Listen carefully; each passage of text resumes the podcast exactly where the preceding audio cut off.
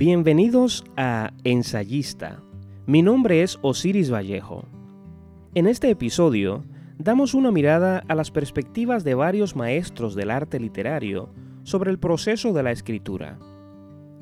Algunas de sus opiniones surgieron en entrevistas, prólogos o directamente como consejos dirigidos a otros escritores. Aludimos a fragmentos conceptuales en que percibimos destellos de luz que pueden serles útiles a escritores o a quienes aspiren a hacerlo. Aunque la mayor parte de estas recomendaciones aluden a la narrativa, en muchos casos también son aplicables a la poesía o al arte en general. No se trata, por supuesto, de fórmulas o dictámenes que otros escritores deban seguir al pie de la letra, sino de ideas generales que revelan la concepción de cada autor sobre la creación literaria. Sin embargo, los planteamientos que citamos son relevantes por el peso lógico de los argumentos y porque vienen de autores a los que consideramos clásicos.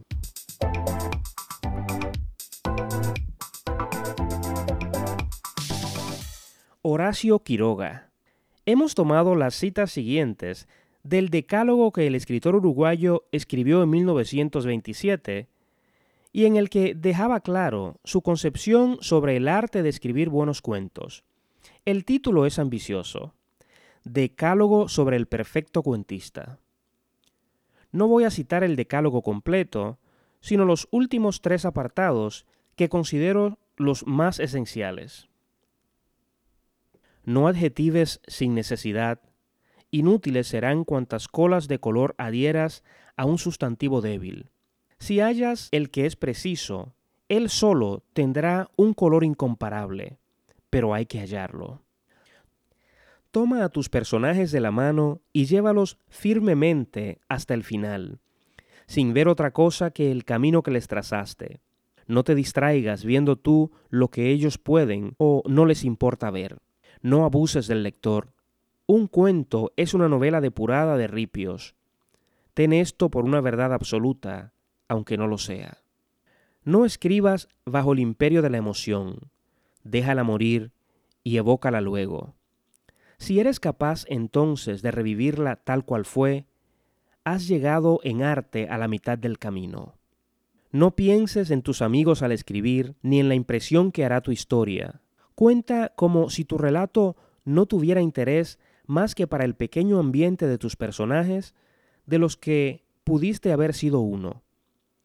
No de otro modo se obtiene la vida del cuento.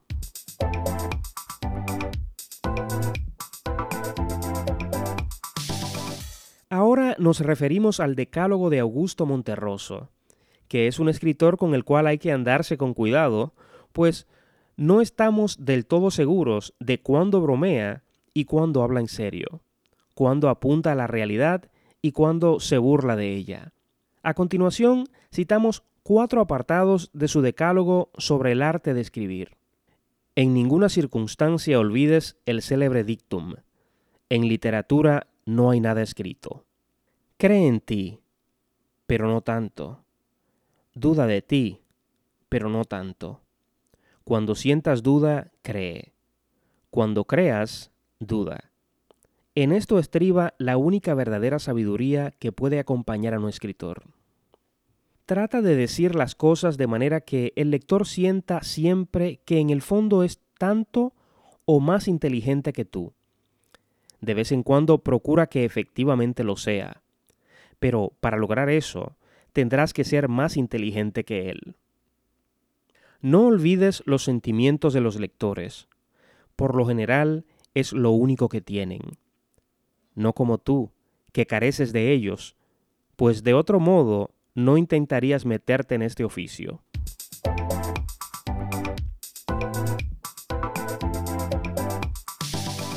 Uno de los maestros latinoamericanos del cuento, que también reflexionó sobre el proceso escritural, fue el dominicano Juan Bosch, que, en su ensayo Apuntes sobre el arte de escribir cuentos, nos dice lo siguiente.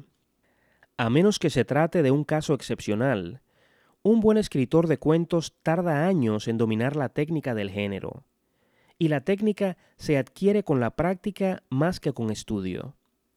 pero nunca debe olvidarse que el género tiene una técnica y que ésta debe conocerse a fondo. Cuento quiere decir llevar cuenta de un hecho. La palabra proviene del latín computus y es inútil tratar de rehuir el significado esencial que late en el origen de los vocablos. Una persona puede llevar cuenta de algo con números romanos, con números árabes, con signos algebraicos, pero tiene que llevar esa cuenta. No puede olvidar ciertas cantidades o ignorar determinados valores. Llevar cuenta es ir ceñido al hecho que se computa. El que no sabe llevar con palabras la cuenta de un suceso no es cuentista. De paso, diremos que, una vez adquirida la técnica, el cuentista puede escoger su propio camino, ser hermético o figurativo, como se dice ahora, o lo que es lo mismo, subjetivo u objetivo. Aplicar su estilo personal, presentar su obra desde su ángulo individual, expresarse como él crea que debe hacerlo. Pero no debe echarse en olvido que el género reconocido como el más difícil de todos los idiomas, no tolera innovaciones, sino de los autores que lo dominan en lo más esencial de su estructura.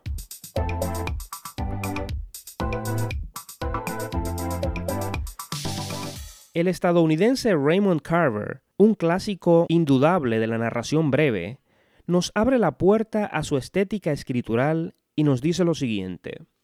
Tanto en la poesía como en la narración breve, es posible hablar de lugares comunes y de cosas usadas comúnmente con un lenguaje claro, y dotar a esos objetos, una silla, la cortina de una ventana, un tenedor, una piedra, un pendiente de mujer, con los atributos de lo inmenso, con un poder renovado. Es posible escribir un diálogo aparentemente inocuo que, sin embargo, provoque un escalofrío en la espina dorsal del lector como bien lo demuestran las delicias debidas a Nabokov. Esta es, de entre los escritores, la clase que más me interesa. Odio, por el contrario, la escritura sucia o coyuntural que se disfraza con los hábitos de la experimentación o con la supuesta safiedad que se atribuye a un supuesto realismo.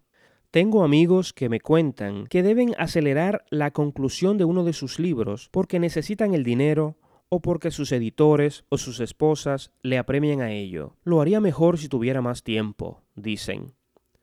No sé qué decir cuando un amigo novelista me suelta algo parecido. Ese no es mi problema.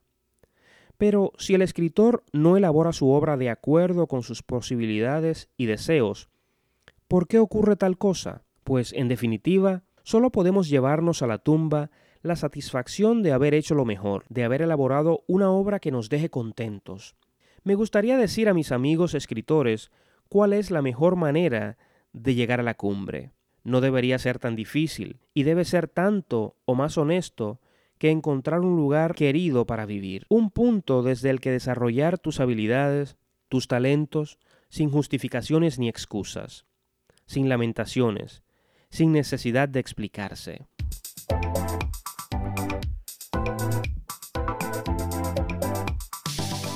Julio Cortázar. Aunque Cortázar es, en cierto modo, un arquetipo de innovación o por lo menos experimentación narrativa, tenía una concepción muy clara sobre los elementos fundacionales o intrínsecos del arte de contar. Y así lo vemos decir esto. En literatura no hay temas buenos ni temas malos, solamente hay un buen o un mal manejo del tema. Tampoco es malo porque los personajes carecen de interés, ya que hasta una piedra es interesante cuando de ella se ocupan un Henry James o un Franz Kafka. Un mismo tema puede ser profundamente significativo para un escritor y anodino para otro. Un mismo tema despertará enormes resonancias en un lector y dejará indiferente a otro. En suma, puede decirse que no hay temas absolutamente significativos o absolutamente insignificantes. Lo que hay es una alianza misteriosa y compleja entre cierto escritor y cierto tema en un momento dado, así como la misma alianza podrá darse luego entre ciertos cuentos y ciertos lectores.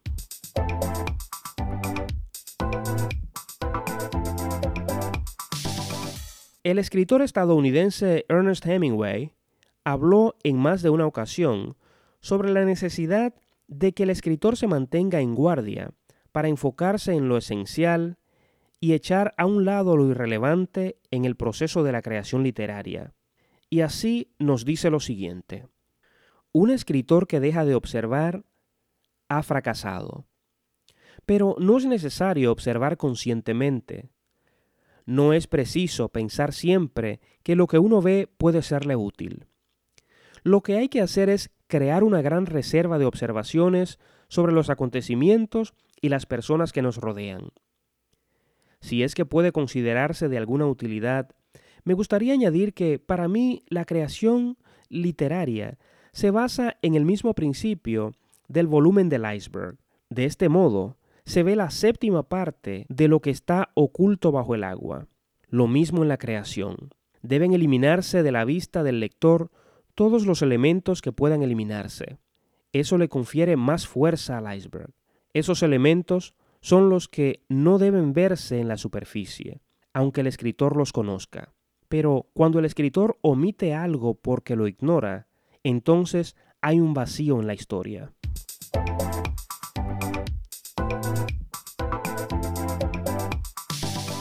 Uno de los padres de la cuentística moderna, el maestro Anton Chekhov, expresa de forma directa y concisa cómo escribía él y cómo nos aconseja escribir. Lo citamos. Lo he visto todo. No obstante, ahora no se trata de lo que he visto, sino de cómo lo he visto. Es extraño. Ahora tengo la manía de la brevedad. Nada de lo que leo, mío o ajeno, me parece lo bastante breve. Cuando escribo, confío plenamente en que el lector añadirá por su cuenta los elementos subjetivos que faltan al cuento. Guarde el relato en un baúl un año entero, y después de ese tiempo vuelva a leerlo. Entonces lo verá todo más claro. Escriba una novela. Escríbala durante un año entero. Después acórtela medio año y después publíquela. Un escritor, más que escribir, debe bordar sobre el papel, que el trabajo sea minucioso, elaborado. Te aconsejo, ninguna monserga de carácter político, social, económico, objetividad absoluta, veracidad en la pintura de los personajes y de las cosas, máxima concisión, audacia y originalidad, rechaza todo lo convencional, espontaneidad.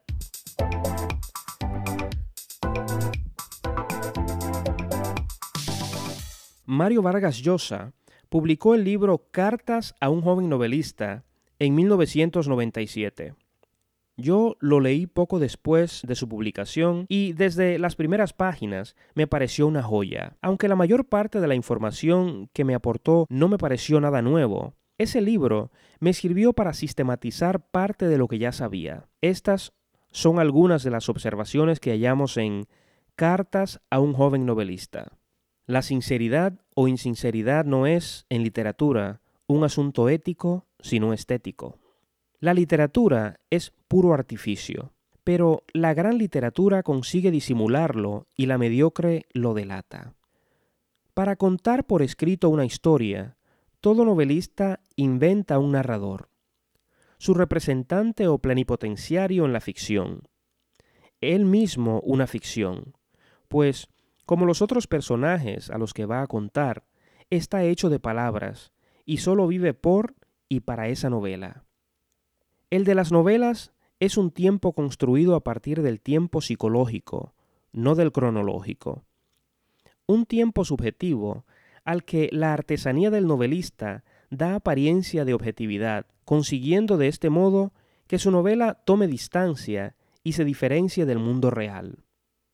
Lo importante es saber que en toda novela hay un punto de vista espacial, otro temporal y otro de nivel de realidad, y que, aunque muchas veces no sea muy notorio, los tres son esencialmente autónomos, diferentes uno de otro, y que, de la manera como ellos se armonizan y combinan, resulta aquella coherencia interna que es el poder de persuasión de una novela. Si un novelista, a la hora de contar una historia, no se impone ciertos límites, es decir, si no se resigna a esconder ciertos datos, la historia que cuenta no tendrá principio ni fin.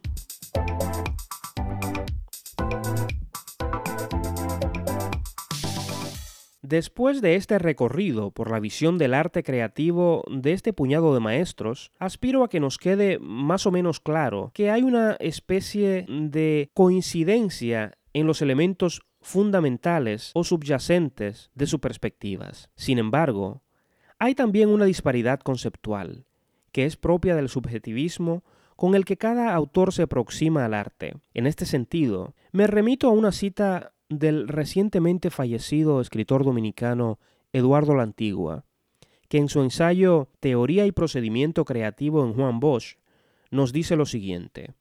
A través de los años, en su manifestación escritural, el cuento ha generado variadas matrices con inagotables posibilidades y soluciones teóricas y estéticas, o conjuntos de principios que intentan fundar su categoría.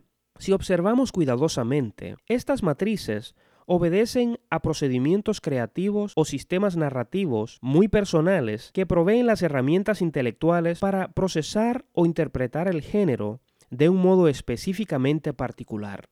Fin de la cita. Es decir, como hemos visto, y como bien me expresó en varias ocasiones Eduardo la Antigua, no hay fórmulas sino ráfagas de claridad artística muy subjetiva que nos sirve de algo, que otras veces nos es muy útil, pero que no debemos ver como recetas o prescripciones literarias. Y, para concluir, los dejo con la voz del escritor Jorge Luis Borges, que en unos versos titulados Arte Poética resumen, a mi juicio, magistralmente lo que debe ser la escritura y para qué debe servir el arte.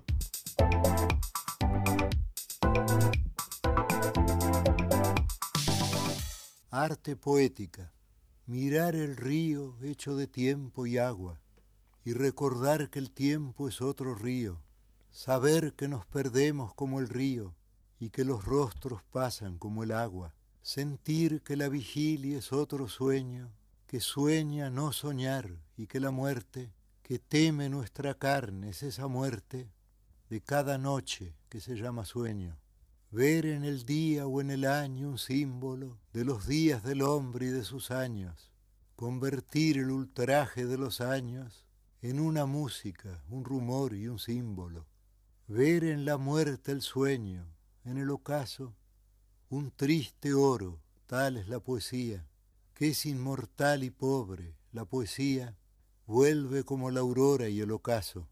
A veces en las tardes una cara nos mira desde el fondo de un espejo.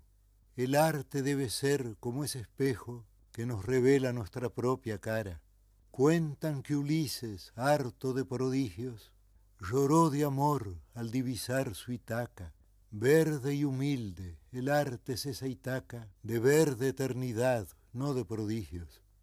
También es como el río interminable que pasa y queda y es cristal de un mismo Heráclito inconstante, que es el mismo, y es otro como el río interminable.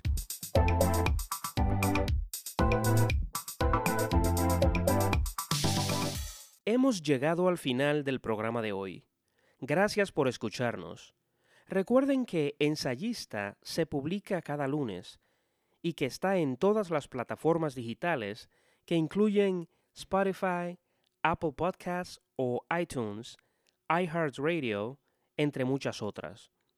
No olviden suscribirse y compartir el programa con sus amigos. Para comunicarse con nosotros por correo electrónico y mensaje de voz, pueden visitar el portal ensayista.com. Si desean que tratemos un tema determinado o quieren sugerir la entrevista de alguien ligado al mundo de la cultura, la literatura o las artes en general, no duden en enviarnos un mensaje hasta la próxima.